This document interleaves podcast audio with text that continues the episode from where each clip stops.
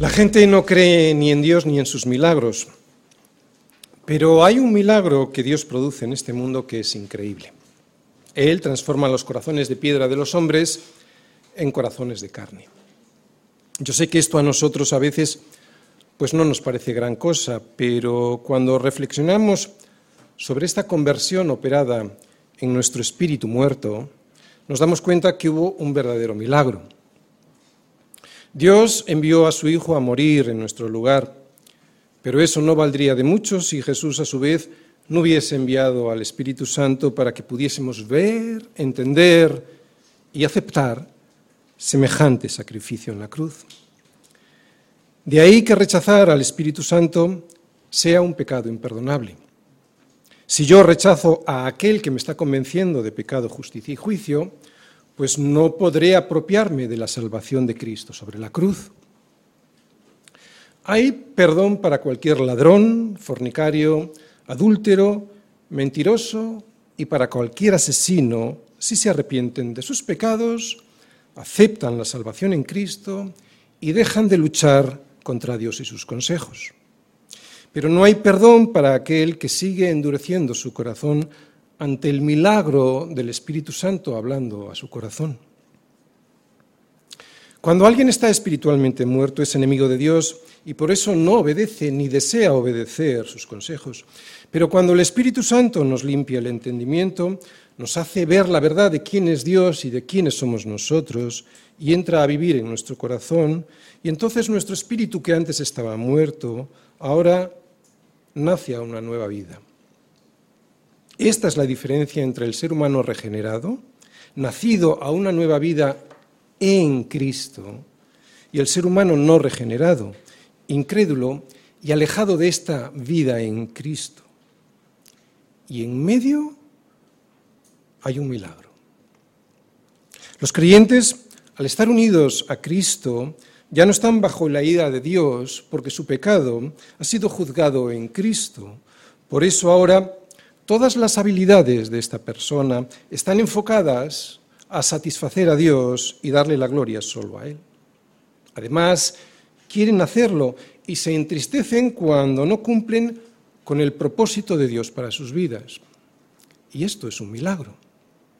Sin embargo, los incrédulos, al no estar unidos a Cristo, están bajo el juicio de Dios debido al pecado que no han querido que les sea perdonado. Por eso, y aunque hagan cosas buenas, no tienen ninguna habilidad espiritual para hacerlas como Dios quiere que las haga. Además, no es que no le den la gloria a Dios con lo que hacen, es que no tienen ningún deseo de hacerlo. Estar en Cristo es fundamental para ser salvado y para poder hacer algo que Dios le agrade. Sé que esto le cuesta entenderlo a la gente, pero solo aquel que es pámpano puede dar fruto. Es lo que nos dice el Hijo hará el Padre, que todo pámpano que en mí no lleva fruto lo quitará. Y por si alguien no lo quiere entender, Jesús lo repite. El que en mí no permanece será echado fuera como pámpano y se secará. Y entonces los recogen y los echan en el fuego y arden. Y ser salvados aquí de nuestra vana manera de vivir y allí del fuego eterno, ese es el mayor milagro que cualquiera puede desear. Porque el fuego en el que se arde eternamente y en el que muchos no creen, no es otra cosa que una vida como esta, pero mucho peor que esta, al estar separados ya definitivamente de Dios y sin ninguna posibilidad de recibir su misericordia. Pero Pablo nos dice que nosotros, colosenses. Estando muertos en pecados y en la incircuncisión de nuestra carne, nos dio vida juntamente con Él, perdonándonos todos los pecados. Y esto no es otra cosa que un milagro, el milagro de nuestra salvación.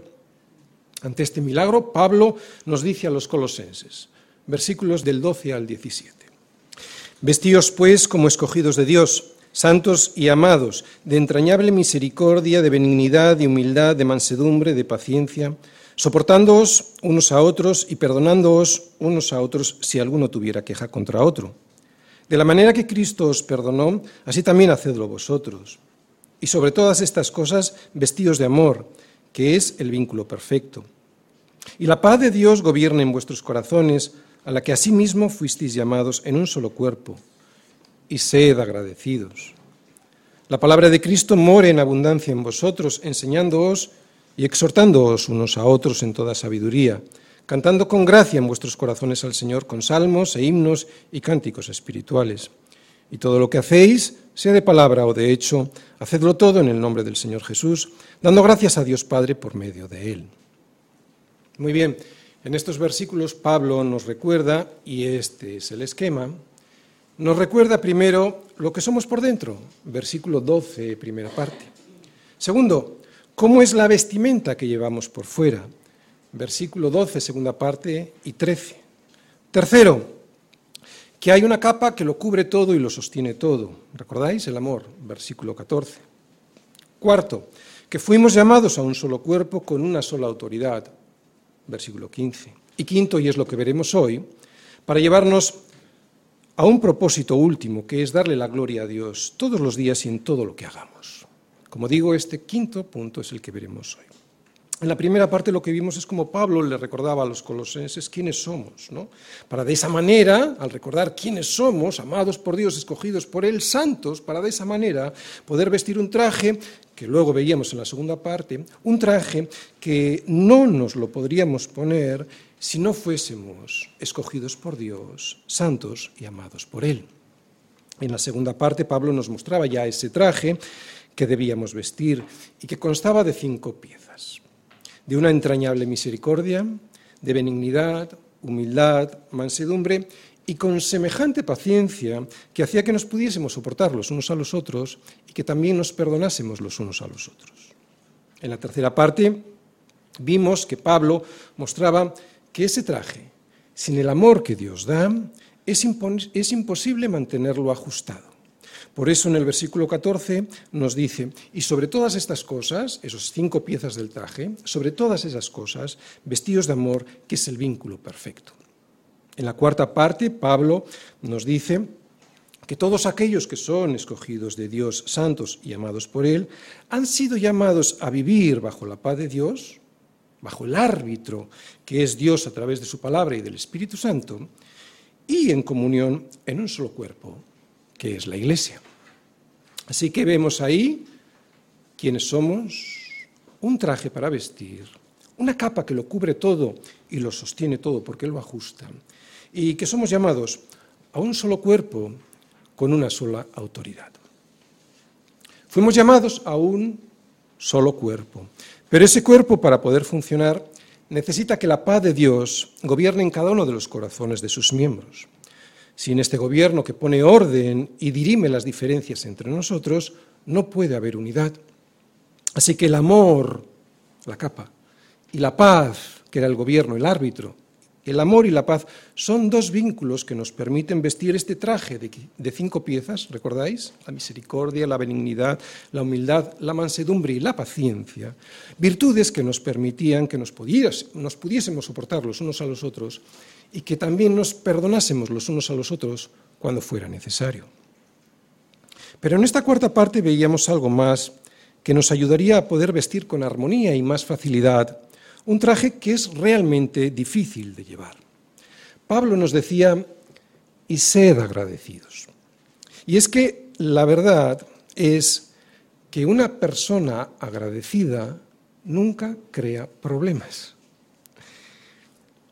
Poder dar gracias de corazón por todo, especialmente poder dar gracias por haber sido llamados a un solo cuerpo, que es la Iglesia, nos debe llevar a la unidad y a la paz en la congregación. Y la quinta parte es la que veremos hoy, un último propósito. Resumiendo, fijaros, somos una nueva humanidad, el pueblo de Dios, escogidos, santos y amados por Él. Tenemos una nueva identidad, que es en Cristo, y tenemos unas nuevas virtudes, que es el nuevo traje con el que nos vestimos. También somos llamados a ser un solo pueblo, la Iglesia, que tiene una sola autoridad la paz de Dios. Y un propósito último, que es darle la gloria solo a Él, haciendo todo en el nombre de Jesús, Todos juntos cuando nos reunimos como iglesia y cada uno en nuestra vida cotidiana. Como digo, esto es lo que veremos hoy. Así que los colosenses fuimos llamados a un solo cuerpo, cuerpo que tiene una sola autoridad, autoridad que es la cabeza de ese cuerpo, cabeza que es Cristo. Por eso no debemos buscar la sabiduría que nos da la vida en otro lugar que no sea Cristo. Porque Cristo es el verbo de vida y esa vida nos ha sido revelada por Dios a través de su palabra.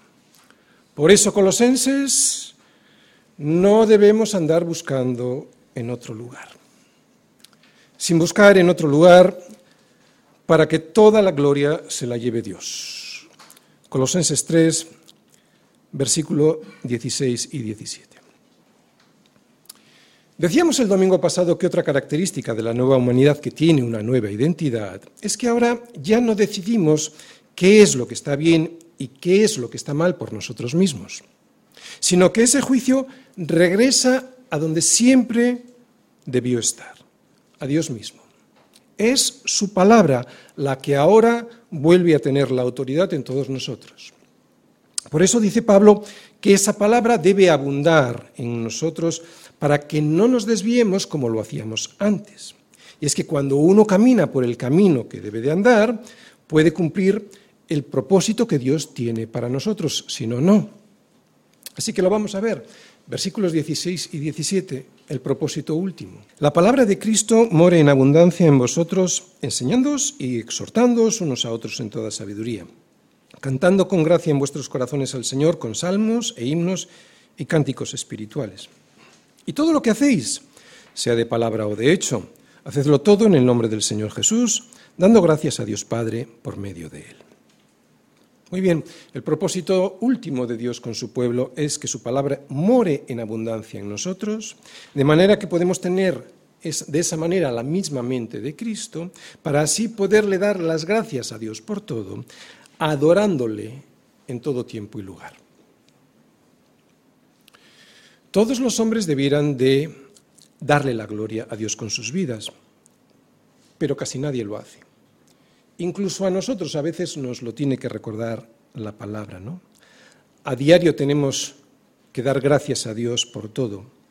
Y este agradecimiento diario es una forma de adoración, yo diría que es la mejor forma de adoración este agradecerle y el hacer las cosas en el nombre del Señor Jesús. Disfrutamos muchas cosas que nos vienen de Dios en nuestra vida, de un trabajo, de una familia, de la compañía de unos amigos, de los deportes, de la comida, y atención, de la comida con todo su sabor, de un viaje, y de muchas otras cosas que Dios ha puesto a nuestra disposición porque Dios es bueno. Francamente, mucha gente piensa que todas estas cosas buenas que vienen de Dios se las merecen. ¿Qué menos? Si Dios existe, pues que me dé todo eso que dices, pastor. Y la respuesta sería, ¿y eso que afirmas que te mereces, dónde está escrito que te lo mereces? Porque si hay alguien que dice que te lo mereces, te está engañando. Ni siquiera nosotros somos conscientes de que Dios nos ha dado todo lo que tenemos y somos por misericordia. A veces no somos conscientes de que lo que tenemos y somos es por pura gracia. Y la palabra nos lo tiene que recordar constantemente.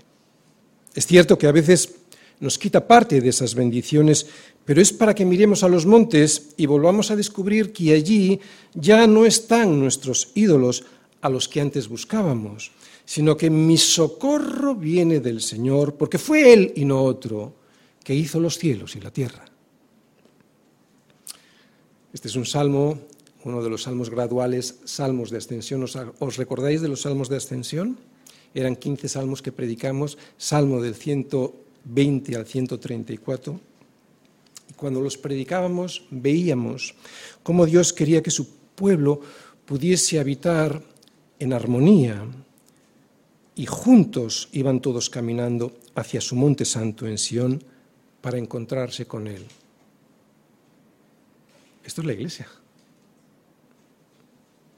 Es de la bendición esta de la que habla el Salmo 133, por ejemplo. Pero también veíamos durante esa travesía en esos salmos de ascensión que venían todos los peregrinos desde sus pueblos de procedencia hasta que llegaban a Jerusalén, pero tenían que ir enfrentándose a diferentes peligros que surgían por el camino, hasta que llegaban a Jerusalén. Y uno de esos peligros era pasar por los montes que rodean a Jerusalén y que estaban llenos de enemigos y de ídolos a los cuales los paganos adoraban. Por eso el salmista, mientras iba ascendiendo gradualmente hacia el monte del Señor, y al alzar sus ojos a los montes y saber de los peligros que allí se podían esconder, y lo sabía porque los ladrones que rodaban por esos montes colocaban allí sus ídolos en los que confiaban para adorarles, repito, el peregrino, al alzar sus ojos a los montes y saber que allí podía haber peligros, se cuestionaba a sí mismo y con temor, ¿de dónde vendrá mi socorro? ¿Vendrá de estos ídolos, de estos que no siguen al Señor? Y automáticamente se contesta, no, mi socorro viene del Señor que hizo los cielos y la tierra. Es más, vemos cómo reafirma la fe de algún compañero de viaje diciéndole, no te preocupes, el Señor te guardará de todo mal, Él guardará tu alma, el Señor guardará tu salida y tu entrada, desde ahora y para siempre. Ten confianza en el Señor. ¿Me estoy saliendo del tema? Pareciera que me estoy saliendo del tema, pero es de esto de lo que habla el versículo 16 y ahora entramos en profundidad a verlo. Lo que veíamos en los salmos de ascensión y que podemos ver por toda la Biblia, nos lo vuelve a decir Pablo en los versículos de hoy. La nueva creación de Dios, vamos caminando juntos en la iglesia y en armonía gobernados por la paz de Dios, para poder cumplir el propósito último que, tiene Dios para nosotros, que es ir dándole la gloria a Dios en todo lo que hagamos hasta que nos encontremos con Él en la nueva Jerusalén. Y eso a pesar de que van a surgir dificultades por el camino. De hecho, y precisamente por eso, porque Dios sabe que surgen esas dificultades, es por lo que nos hace ir juntos los unos con los otros y ascendiendo en armonía hacia su monte santo. Cada uno personalmente en nuestra vida cotidiana, pero también todos juntos como iglesia, vamos dándole la gloria a Dios sin buscar sabiduría en ningún otro lugar que no sea en su palabra. Unos, los que han sido llamados para ello, nos enseñan y todos los demás también podemos enseñarnos, y esto lo que significa es que nos exhortamos, animamos y confirmamos en la fe los unos a los otros. Pero esto solo se puede hacer cuando la palabra abunda entre nosotros y sin buscar en ningún otro lugar. Por eso Pablo nos avisa qué es lo que debe suceder cuando nos reunimos todos juntos. Versículo 16. ¿Qué es lo que debe suceder cuando nos reunimos juntos? La palabra de Cristo more en abundancia en vosotros, enseñándoos y exhortándoos unos a otros en toda sabiduría, cantando con gracia en vuestros corazones al Señor, con salmos e himnos y cánticos espirituales. Os estaréis preguntando por qué he subrayado solo eso. En este versículo 16 todo es importante, pero he subrayado esas palabras unos a otros por lo que Pablo nos viene diciendo en toda la carta. Porque estas palabras siguen en la misma línea que nos está mostrando a los colosenses. Que aunque hemos sido llamados a vivir en santidad, cada uno individualmente hemos sido llamados a vivir en santidad, nuestra santificación es fundamentalmente un proceso que tiene lugar dentro de una comunidad de creyentes. Seguramente a muchos aquí nos gustaría hacer el viaje solos, es muy difícil aguantar durante todo este trayecto, que dura toda una vida aquí, a tantos compañeros y tan diferentes. Pero Dios piensa que hacerlo juntos es bueno para nosotros. Y tiene razón. Y esto tiene que ser así porque este camino de santificación sería absolutamente imposible transitarlo si no lo hacemos junto a otros hermanos. Más aún, si no lo hacemos con la ayuda de otros hermanos. Os he leído el Salmo 121, algún versículo, ¿no? Pero si os fijáis en el Salmo 121, que era este salmo de gradual, salmo de ascensión, los versículos a partir del 3 hasta el final se ve al peregrino animando a su compañero de viaje. Le dice, no dará tu pie el resbaladero, ni se dormirá el que te guarda. Compañero, he aquí, no se adormecerá ni dormirá el que guarda a Israel. El Señor es tu guardador, el Señor es tu sombra a tu mano derecha. Hermano, el sol no te fatigará de día, ni la luna de noche. El Señor te guardará de todo mal, Él guardará tu alma. El Señor guardará tu salida y tu entrada desde ahora y para siempre. Así que nos podemos ayudar los unos a los otros en este caminar hacia, hacia el Monte Santo. Pero esta ayuda no viene de cualquier manera. Esta ayuda tiene su base y todo su sustento en el consejo que Dios nos da a través de su palabra. Y Pablo llama a esta palabra, si os fijáis en el versículo 16, la palabra de Cristo. Es curioso que Pablo califique así a la palabra porque sin duda él se está refiriendo a la palabra de Dios. Así que aquí podemos ver que Cristo para Pablo es Dios. Los colosenses no tenemos que buscar fuera de la palabra aquello que necesitamos para nuestra vida espiritual. Todo el consejo que necesitamos para que nuestra vida funcione lo hemos recibido de Jesús y lo tenemos en su palabra. ¿Cuántos andan por ahí buscando en psicólogos? Incluso dentro de la iglesia. No sé qué les enseñan. No estoy hablando cuando hay una necesidad neurológica, ¿no? Entonces, evidentemente, pues tenemos que ir a un psiquiatra, o sea, hay médicos especializados porque hay enfermedades. Pero un psicólogo. Tenemos todo en la palabra. Así, pues, si somos una nueva creación, tenemos que buscar en la palabra lo que necesitamos. Somos una nueva creación que surgió de la predicación de la palabra y que se sigue sosteniendo en la predicación de la palabra. La palabra de Cristo es suficiente, no hay que buscar en ningún otro sitio, ni se te ocurra. La palabra es el verbo de vida, es suficiente e imprescindible para darnos vida personalmente y para sostenernos como iglesia en nuestro caminar juntos. Por eso Pablo dice que debe abundar entre nosotros. Sin la palabra de Cristo viviendo en nuestros corazones, todo se desmoronaría. Sin la palabra no tendríamos la verdad y todo sería relativo en nuestra vida. Cuando la palabra pierde su centralidad en la vida de las personas y de la iglesia, las cojeras vuelven, la ceguera reaparece y de repente volvemos a ver a los mancos por la iglesia otra vez, sin capacidad para hacer lo que Dios quiere que hagan. Porque toda escritura es inspirada por Dios y útil para enseñar, para redarguir, para corregir y para instruir en justicia. Instruir, para entrenarte en la justicia.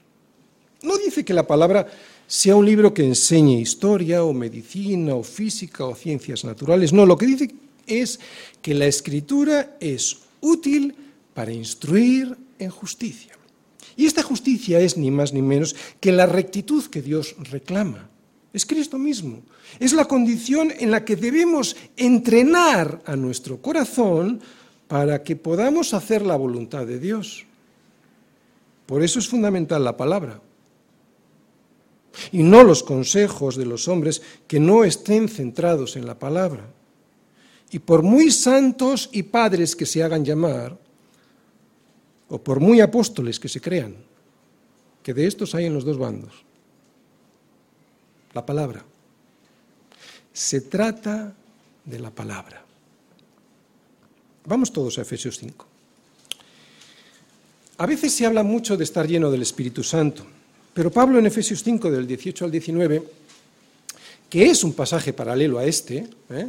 Ya sabéis, Pablo desde esta prisión, su primera prisión en Roma, escribió varias cartas, nos han llegado cuatro, Efesios Colosenses, Colosenses es la que estamos viendo, Filipenses y Filemón. Bueno, Efesios muy probablemente también fue enviada al mismo tiempo y, y es prácticamente, es muy similar a Colosenses, es un poquito más amplia, pero es similar. Por lo tanto, en Efesios podemos encontrar pasajes paralelos en Colosenses que nos pueden ampliar el entendimiento de muchas cosas. Y en Efesios 5, del 18 al 19, nos dice Pablo, antes bien sed llenos del Espíritu, hablando entre vosotros con salmos, con himnos y cánticos espirituales, cantando y alabando al Señor en vuestros corazones. Este, como digo, es un versículo eh, final del 15, del 18 y principio del 19, paralelo al 16 que estamos viendo. Así que, que la palabra more en abundancia en nosotros es igual a estar lleno del Espíritu Santo. No podemos separar la palabra de Dios del Espíritu Santo. Si alguien dice que obedece al Espíritu Santo, entonces lo que está haciendo es obedecer a la palabra. No vale obedecer a lo que yo digo y creo que dice la palabra y justificarlo con una supuesta llenura del Espíritu Santo. La palabra y el Espíritu Santo van juntos. No se pueden separar para hacer decir al Espíritu Santo lo que el Espíritu Santo no dice. Así pues, en este versículo 16 podemos ver cómo la palabra de Dios debe guiar a los cristianos personalmente y a la iglesia en su adoración conjunta, enseñándoos y exhortándoos unos a otros. Y esto nos debe hacer cantar, aunque no cantar cualquier cosa. Luego hablamos de ello. Por lo tanto, esta palabra vemos ahí que debe ser enseñada, predicada desde el púlpito o en consejería, exhortada cuando todos los miembros de la Iglesia se animan, nos animamos los unos a los otros, ¿no? incluso desde aquí, desde el púlpito, cuando alguien da un testimonio para animar a unos y otros, y cantada, con salmos, himnos y cánticos espirituales. Predicación, exhortación, ánimo y confirmación en la fe de los unos con los otros, y canciones. Todo esto es lo que hacemos juntos y debería siempre estar centrado en la palabra. Así pues, y aunque no es la pretensión de Pablo presentarnos una regla litúrgica a seguir, lo que de alguna manera nos muestra es una guía de cómo deben ser nuestras reuniones juntos. Y no está hablando solo de las reuniones dominicales, él se refiere a cualquier reunión en la que los cristianos nos juntamos en cualquier día y lugar. Así que vamos a empezar por lo primero que vemos que debe hacer la Iglesia como congregación cuando nos reunimos. Dice enseñándoos. La palabra enseñada. Bien, no voy a extenderme mucho en esto porque, aunque lo que se enseña desde el púlpito o en las consejerías es lo más importante que se hace en una iglesia, yo creo que aquí todos tenemos muy claro que la predicación de la palabra debe estar saturado de las escrituras saturada esa predicación de las escrituras, no de opiniones personales o lo que dice la prensa de hoy, que es como muchas veces se predica. ¿eh? Yo conozco a gente que se, inspira en las noticias del día para preparar el sermón. No te creas que es tan raro. Y para evitar esto, lo mejor, yo creo, es predicar como aquí, versículo a versículo, la palabra de Cristo. Y así nos aseguramos no andar buscando por ahí opiniones que pudieran parecer espirituales, porque aparentemente casan con la palabra, pero que en realidad de espiritual no tienen nada. Cuando nos reunimos todos juntos, adoramos al Señor. Pues bien, la palabra enseñada es una parte de esta adoración. Cuando un predicador expone fielmente la palabra de Dios, está adorando a Dios. Y cuando la congregación recibe la palabra de Dios, si es que se está predicando fielmente, entonces también la congregación está adorando a Dios. Claro, cuando la congregación no está dormida, ¿eh? Hay congregaciones que le dan más importancia a los cantos, pero hay que decir claramente que si se descuida la fiel predicación de la palabra, lo que se cante en esa iglesia seguramente no será una verdadera adoración, o por lo menos no será una adoración como Dios quiere que se haga, racional y con entendimiento, con el entendimiento que nos da la palabra. De hecho, Pablo nos acaba de advertir eh, en el, en el capítulo anterior del misticismo en la iglesia, ¿no? Y para luchar contra ese misticismo de lo que yo creo que es Dios, porque así lo siento, pues no hay mejor remedio para luchar contra ese misticismo que predicar, a poder ser expositivamente, la palabra de Dios. Cristo solo podrá estar en nosotros y entre nosotros si predicamos la palabra de Dios fielmente expuesta y con el Espíritu Santo tocando nuestro corazón. No hay otra manera. No hay otra manera. La palabra predicada es central. Es más importante lo que Dios tiene que decirle al hombre que lo que el hombre le tiene que decir a Dios. De hecho, lo que el hombre le tiene que decir a Dios debería estar saturado, empapado por lo que Dios tiene que decirle al hombre. Bien, pero cuando dos o más cristianos se reúnen juntos, también hablan entre ellos, se animan entre ellos y se exhortan entre ellos. La palabra exhortada. Cuando alguien está con su corazón lleno de la palabra de Dios, oye, ¿qué es lo normal que sale por su boca? Lo normal es que hable la palabra de Dios en cualquier situación, aunque no la mencione directamente. ¿Por qué? Pues porque de la abundancia del corazón habla la boca. Tiene sentido. Es normal. Uno habla de aquello de lo que está lleno y con mucho más motivo cuando dos o más cristianos están juntos. Lo que nos está diciendo Pablo en este versículo es que la enseñanza y la exhortación no deben ser un servicio que preste exclusivamente el pastor de la congregación. Si alguien está lleno de la palabra de Dios, entonces puede y debe enseñar y exhortar a sus hermanos. De hecho, si esa congregación es una congregación sana, todos podemos y debemos hacerlo. Todos somos personalmente responsables de los unos y los otros. Es verdad que no todos van a subir al púlpito a enseñar y a exhortar, pero es necesario que todos nos ayudemos en nuestro caminar y debemos ayudarnos a no desfallecer. Exhortarnos los unos a los otros es edificarnos mutuamente. Por eso es importante que la palabra abunde en nuestros corazones para que nuestra edificación esté basada en esta palabra de Cristo. Cuando la paz de Dios gobierna la iglesia y los vínculos del amor son los que nos mantienen unidos, entonces todos en la iglesia nos podemos edificar los unos a los otros si es que la palabra abunda en nosotros.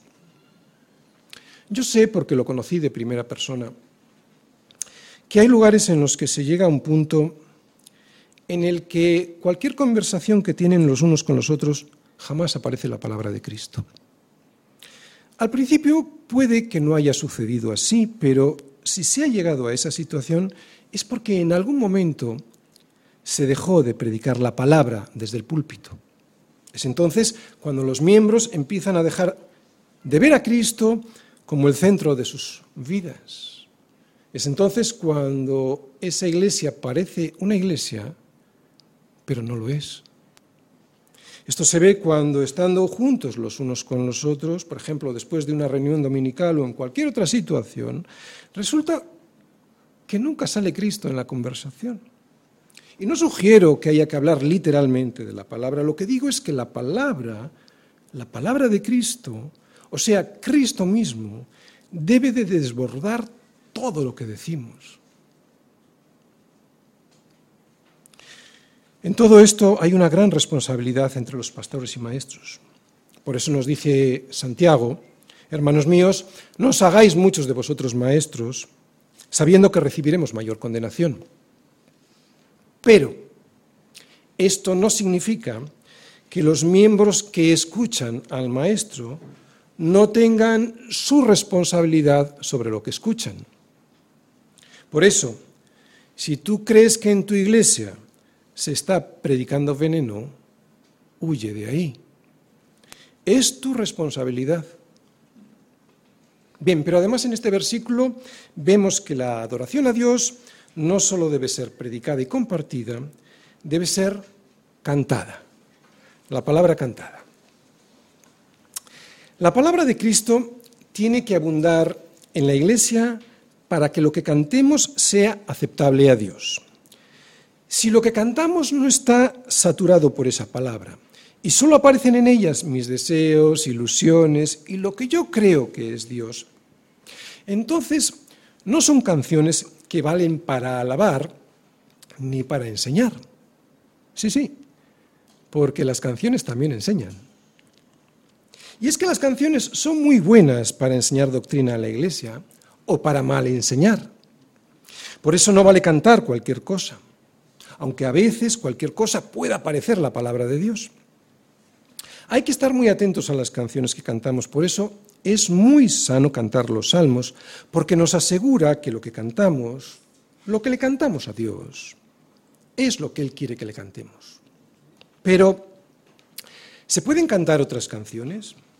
Bueno, hay controversia porque Pablo dice que además de salmos se canten himnos y cánticos espirituales y no se sabe muy bien qué es lo que él quiso decir. Hay gente que opina que esas tres palabras son sinónimas y que definen a los salmos, pero desde mi punto de vista lo importante es que las canciones que se canten siempre estén llenas de la palabra. Hay una forma de no fallar que adoptan muchas iglesias y que a mí me gusta mucho, y es cantar siempre los salmos. Pero es posible que los himnos a los que se refiere Pablo sean el Nuevo Testamento cantado. Y me refiero a esa aparte de las cartas que Pablo enviaba. Yo no, no lo sé.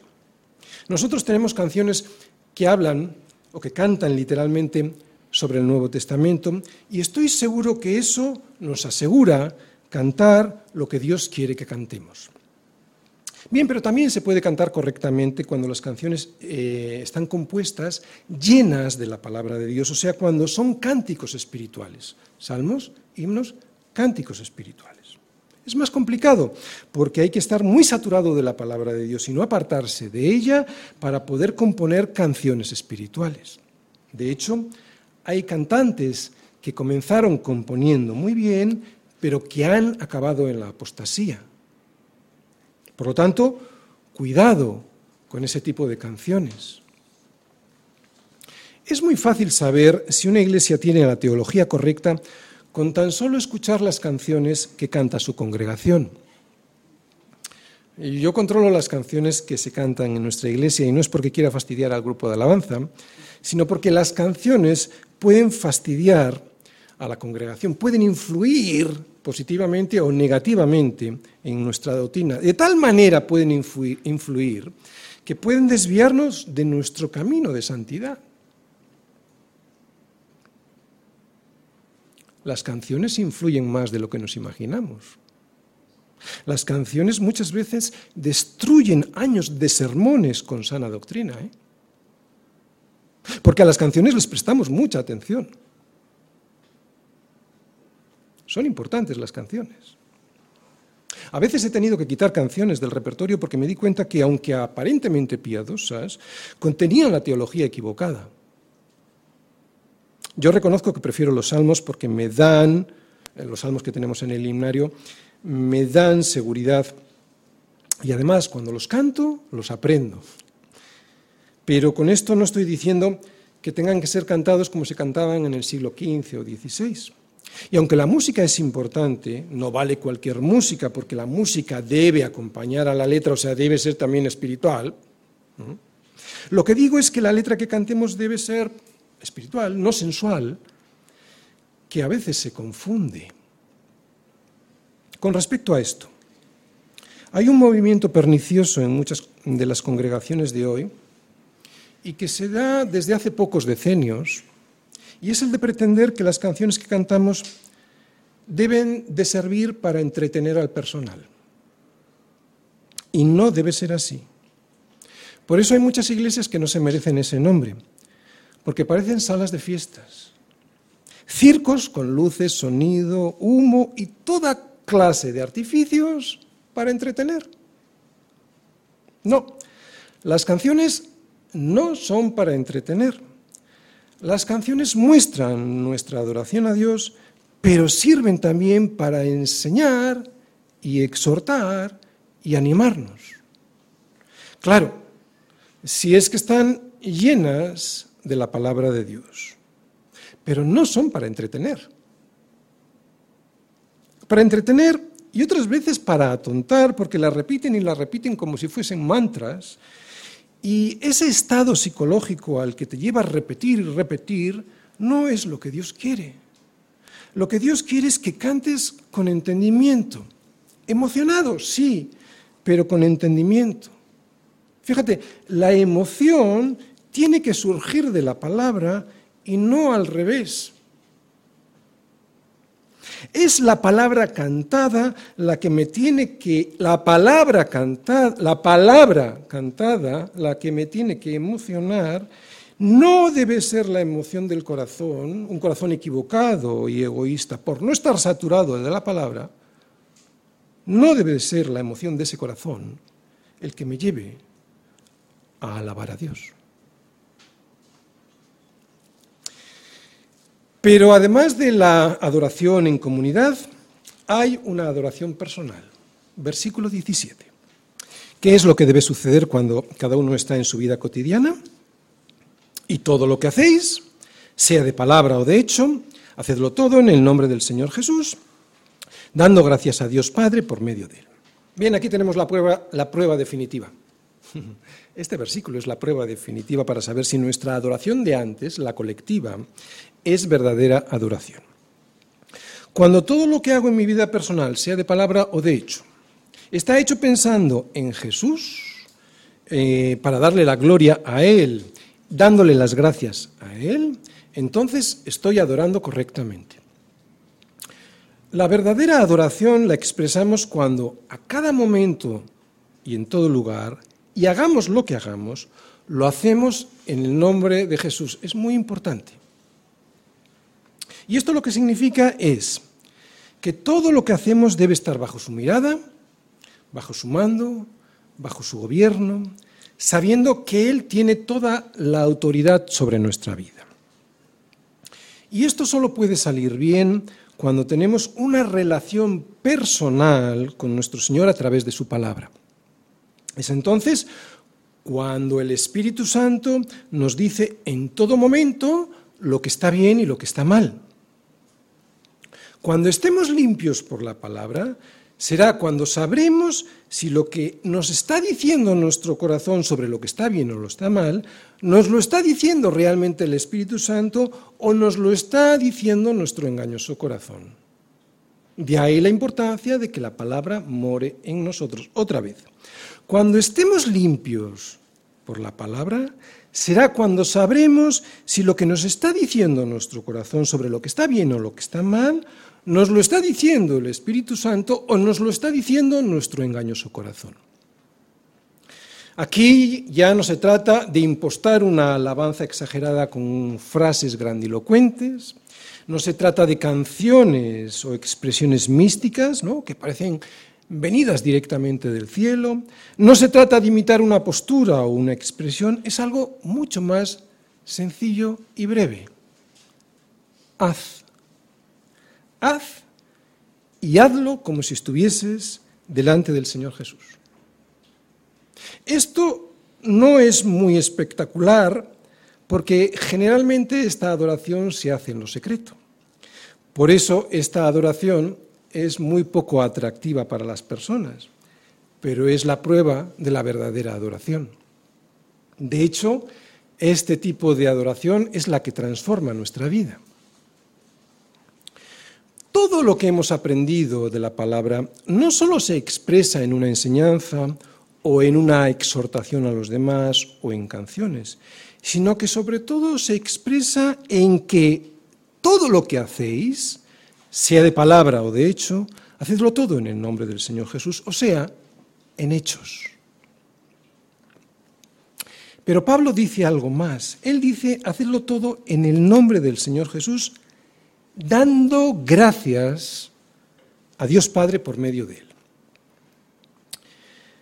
Si tú no puedes dar gracias a Dios por todo lo que haces, entonces es que lo que estás haciendo no está bien hecho.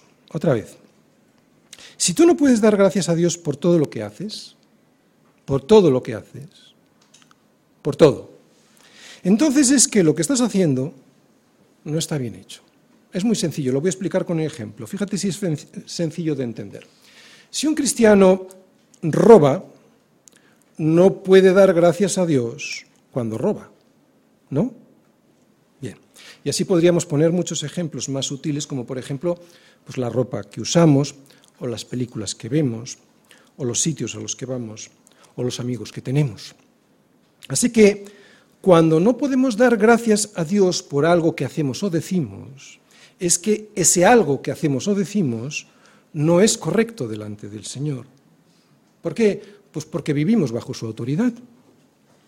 Y porque vivimos bajo su autoridad es por lo que ya no estamos tranquilos cuando hacemos o decimos algo incorrecto. Si nuestro Señor en vez de Cristo fuese el sistema de valores de este mundo, no tendríamos ningún problema de conciencia y entonces dormiríamos tranquilos. Pero, porque ya vosotros estáis limpios por la palabra que os he hablado, dice Jesús, es, por lo que ahora ya podemos llevar el fruto como Dios quiere que lo llevemos. Cuando no es así, pues nos tendrá que limpiar una y otra vez hasta que estemos cada día más aseados. Por eso, aquí vuelve a cobrar importancia la palabra con la que nos limpiamos. Si la palabra no mora en abundancia en nosotros, te aseguro que encontrarás una muy buena explicación para justificar que lo que haces está bien hecho, aunque sea una barbaridad. Otra vez, si la palabra no mora en abundancia en nosotros, yo te aseguro que encontrarás siempre una muy buena explicación para justificar que lo que haces está bien hecho, aunque lo que haces sea una barbaridad. Es lo que está pasando en muchas iglesias con cuestiones de sexo. Y más cosas, ¿no? Por eso Él es el todo y en todos. Todo lo gobierna Él y en toda su iglesia universal. Es una iglesia en donde ya no hay ni griego ni judío, circuncisión ni incircuncisión, bárbaro ni escita, siervo ni libre, sino que Cristo es el todo y en todos. Termino. De poco vale entregarle algo a Dios, por ejemplo, el tiempo de la semana para adorarle, y todavía vale menos entregarle algo de dinero para honrarle. Hay gente que predica de esto para hacerse ricos, pero es una mentira. Es cierto que hay que entregar dinero, pues para tengo que honrarle, ¿no? Con parte de mi dinero para poder hacer frente a los gastos que ocasionan los ministerios de la Iglesia, sí, y tengo que eh, entregar mi tiempo para adorarle en comunión unos con otros. Pero la verdadera adoración solo queda fielmente manifestada en mi vida cuando aparte de entregarle mi tiempo y mis recursos, le entrego toda mi vida. Oh, qué difícil. Y esto solo lo puedo ver cuando todo lo que hago, sea de palabra o de hecho, lo hago todo en el nombre del Señor Jesús. ¿Os dais cuenta de la importancia que tienen las palabras de Pablo y que a veces solo escarbando las entendemos? Esta verdadera adoración implica completa consagración no solo para un pastor, es para todos. Sé que no es fácil esta completa consagración porque siempre hay algún momento del día en el que caemos. Pero si esto nos avergüenza, el caer, yo estoy seguro que podemos escondernos en Cristo y tomar la firme decisión de adorarle de verdad con toda nuestra vida y en todo tiempo. Si nos avergüenza. Si nos resbala, seguro que no. Si estás escondido con Cristo en Dios, entonces te enamorarás de Él cada día más y será cuando dejarás todo lo que le avergüenza y que te avergüenza a ti también para ser cada día más como Él. Y si no estás escondido con Cristo en Dios, si hay alguien que no le ha entregado su vida, no se ha rendido a Cristo, te tengo que decir que todavía estás a tiempo de recibir el perdón. Aunque para recibir el perdón hay que pedirlo. Y para pedirlo hay que avergonzarse de los pecados cometidos. Por eso es fundamental la labor del Espíritu Santo, porque nos convence de pecado, de justicia y de juicio. Yo espero que con la predicación de hoy el Espíritu Santo te haya convencido de pecado, porque lo tienes, de justicia, Cristo es la justicia, y del juicio que ya tienes sobre ti si no reconoces tu pecado y esa justicia que es Cristo. Y para encontrar ese pecado, la justicia que es Cristo y el juicio que ha de venir, hay que buscar en la palabra, sin buscar en otro sitio.